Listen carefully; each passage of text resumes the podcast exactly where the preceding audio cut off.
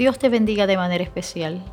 Este es el día que Dios ha hecho. Nos alegraremos y gozaremos en su presencia. Hoy aceptaremos la invitación de Jesús para sentarnos a su mesa. Apocalipsis capítulo 3 versículo 20 dice, He aquí yo estoy a la puerta y llamo, si alguno oye mi voz y abre la puerta, entraré a él y cenaré con él y él conmigo. Me encanta este principio de sentarnos a la mesa para participar de la mejor comunión.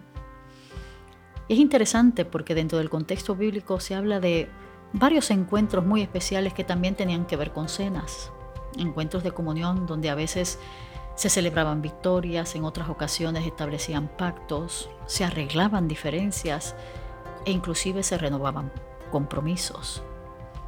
Me parece este principio muy espiritual y muy necesario aún en el día de hoy.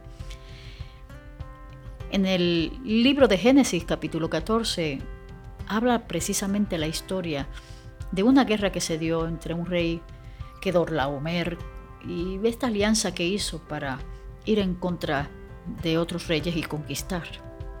Se dice que este rey invade y saquea Sodoma y Gomorra y se lleva también cautivo a Lot con toda su familia. Abraham se entera de la situación y se lleva 318 criados y recupera a Lot. Vence esta alianza, según las escrituras, porque Dios le da la victoria. Y es interesante porque de regreso sale a recibirle el rey Melquisedec, rey de Salem.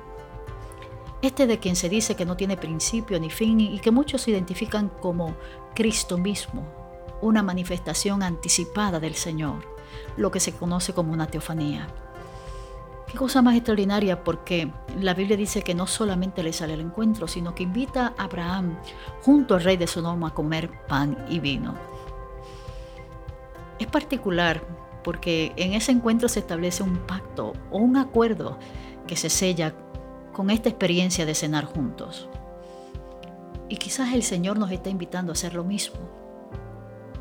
Hay ocasiones en que debemos sentarnos a la mesa para crear acuerdos.